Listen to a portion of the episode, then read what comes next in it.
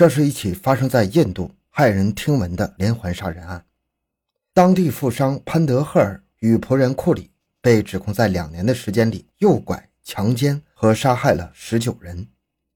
最为恐怖的是，在审讯的过程中，库里坦白了吃人的行为，有许多名受害者的内脏被他拿去烹饪食用。然而，令人震惊的是，富商潘德赫尔最终被判无罪释放，而他的仆人库里也只是判了无期徒刑。本案至今仍旧存在争议，主仆二人到底谁是主谋？潘德赫尔真的与此事无关吗？库里究竟是变态杀人狂还是替死鬼呢？欢迎收听由小东播讲的《印度食人案》，仆人奸杀分尸十九人，主食剩下的扔屋后，富豪不知情。回到现场，寻找真相。小东讲故事系列专辑由喜马拉雅独家播出。诺伊达是围绕印度首都新德里建设的四大卫星城之一，它属于北方邦，地理位置位于新德里以东二十里处，与新德里的联系十分紧密，是印度十分重要的工业贸易发展城市。许多跨国公司在这里设有分公司或者办事处。尼萨里是诺伊达郊区一个人口密集的村庄，这里共存着两个世界：生产无忧的中产阶级或者更为富有的商人，另外一个就是为他们服务的贫穷的下等人。二零零六年十二月二十九日，村子里第五号大宅的后门位置挤满了黑压压的人群，他们大多是居住在附近的村民。都是穷苦的下等人。此时，他们都团结一致。有几个男人挽起了袖子和裤腿，在臭气熏天的排水沟里寻找着什么。随着一块块的骨头和各种衣服鞋袜被挖出来，大家的情绪也越来越激动。围观的人群中，有人认出了部分衣物，哭嚎声越来越多。前来调查的警察们傻了眼，他们从没见过如此惨烈的现场。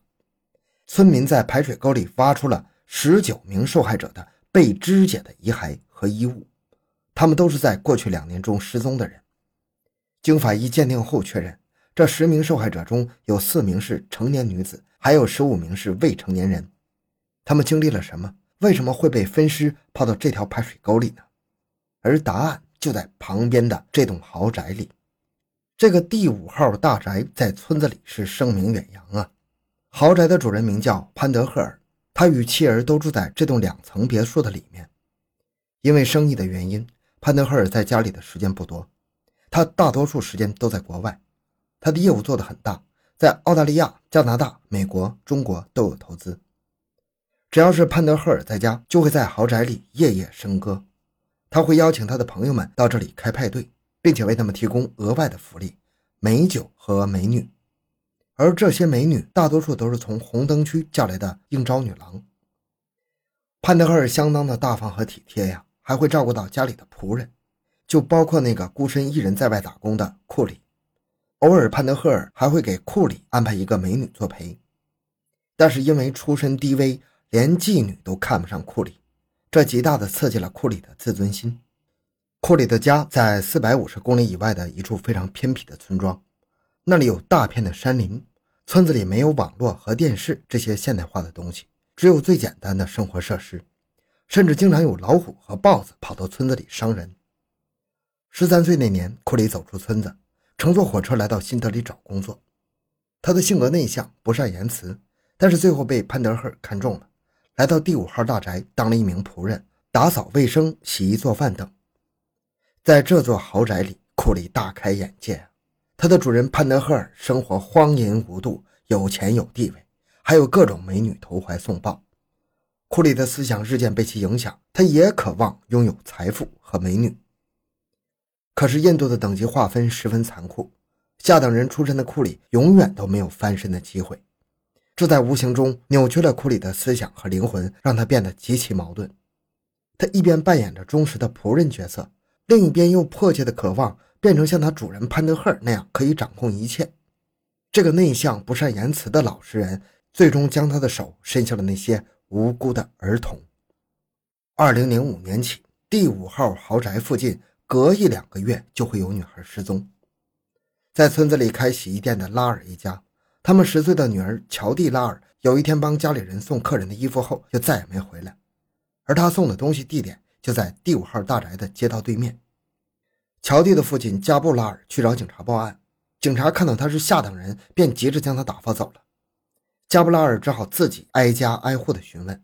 他说他找了女儿一年零七个月，直到村民们在第五号大宅的排水沟里挖出了多具儿童的骨骸。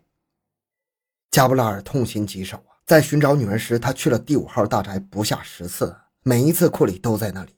加布拉尔甚至对库里说：“如果你看到他的话，告诉我，我会给你五万卢比，并且保证不泄露是你说的。”而库里则答应说。好的，我会去找你的。谁知道乔蒂早已遭其毒手了，而他的尸骨就被扔在大宅后面的排水沟里。在乔蒂失踪之前，当地已经有两三个女孩失踪了，就住在同一条巷子里。孩子们最后露面的地方也都是在第五号大宅附近。但是受害者家属去报案时，都未能引起警方的重视。加布以为他的女儿乔蒂可能是被拐走去卖淫了。或许有一天会找到他。到了二零零六年五月份的时候，在当地的一个区域内，已经有十个小孩失踪了，可是警方依旧没有重视。他们说，在印度每天都有很多人失踪啊，不值得大惊小怪。一个名叫拉杰什的男孩为了寻找失踪的妹妹，不得不给当地的记者打电话。他告诉记者，他的妹妹在第五号大宅附近失踪了。可警察却说他可能是跟人私奔了，他希望这件事能见报，或许那样会引起警察的重视。可是他错了，警方连表态都没有。直到二零零六年底，因为失踪的孩子越来越多，家属们结合起来向居民福利协会求助。时任协会主席的米什拉了解完情况后，带着两名村民去第五号大宅后面的排水沟查看，大宅后面臭气熏天。曾被村民多次举报，但是都无人处理。米什拉与两位村民很快就在污浊的臭水沟里找到了一只腐烂的手，震惊了整个村庄啊！当地的村民源源不断的涌来相助，随后他们陆续在里面找到了各种残肢断臂。这一次接到报案之后，当地的警察终于意识到问题的严重性了，马上调动警力和法医到现场查看，而这一看让他们终身难忘。毫不夸张地说，这是他们第一次见到这么多尸骨。这些受害者全部都被肢解了，没有一具遗骸是完整的。那些肢体有的已经腐烂，而有的还未完全腐烂。警方还挖到了几个编织袋，里面装着头骨和被肢解的四肢，有的装着内脏。除此之外，他们还在排水沟里翻出了很多鞋子、衣服等物品。围观的人群有人指出，那是他们家失踪的孩子的东西。几位母亲哭晕在地啊。有情绪的村民朝豪宅内扔石头，咒骂豪宅的主人潘德赫尔。村民和警方几乎都认定凶手就是他。然而，警方在调查的过程中却发现，很多受害者失踪的时候，潘德赫尔根本就不在印度。所以，警方认为潘德赫尔有共犯，他的仆人库里可能才是这一系列罪行的实施者。但是，警方一度搞不清此案的动机呀！一个腰缠万贯的富翁为何要杀害那么多人呢？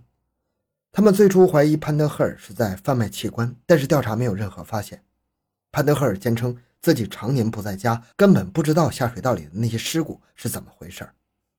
不久，他的仆人库里招供了，人都是他杀的。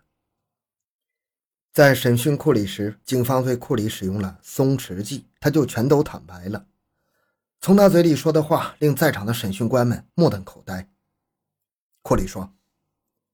三十区有个女孩叫迪普尔，她走过这栋房子，我把她叫到了屋里，然后用他的头巾勒住了他。当他昏迷的时候，我试着和他发生关系，但没有成功，于是我杀了他。我想吃掉他，因此就把他的尸体弄到楼上的浴室里。我从厨房里拿了把刀，将他的尸体切成碎块。我煮了他的一块胳膊和胸，然后吃了。按照库里的供述。他用糖果和巧克力之类的甜点将受害者们骗到大宅内。他们之所以信任库里并愿意跟他走，是因为库里平时给邻里的印象不错。就连警察都说，库里看上去很单纯，态度也十分的谦卑，一点都不像变态的良。他将受害者骗到房子里后，用受害者的头巾勒死他们，然后再把他们搬到楼上自己的房间进行性侵。等到家里没人时，再将尸体进行切割，然后在深夜拿到后门的排水沟里丢弃。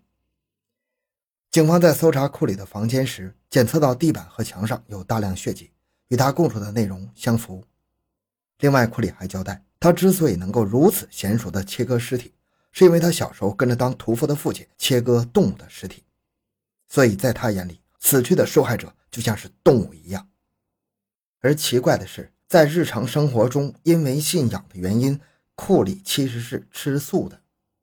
所以心理学家们推断，吃素食长大的库里，在跟着当屠夫的父亲工作时，其实对肉食是充满了渴望的，但是又因为信仰而不得不克制自己，最终导致心理扭曲，变成了食人魔。据库里供述，他在两年的时间里，一共杀了十九个人，但是据当地媒体报道，当地的失踪人数远远超过这个数量。警方最终根据排水沟里挖掘出来的尸骨计算，认定受害者人数为十九人，而且警方坚信豪宅的主人潘德赫尔也是嫌疑犯之一。二零零九年二月十三日，潘德赫尔和库里都被判了死刑，可没想到七个月之后，北方邦的高等法院却判潘德赫尔无罪，因为证据不足，他被释放了。到了二零一五年，库里也由死刑改为了无期徒刑。好，今天这个案件讲到这里。小东的个人微信号六五七六二六六，感谢您的收听，咱们下期再见。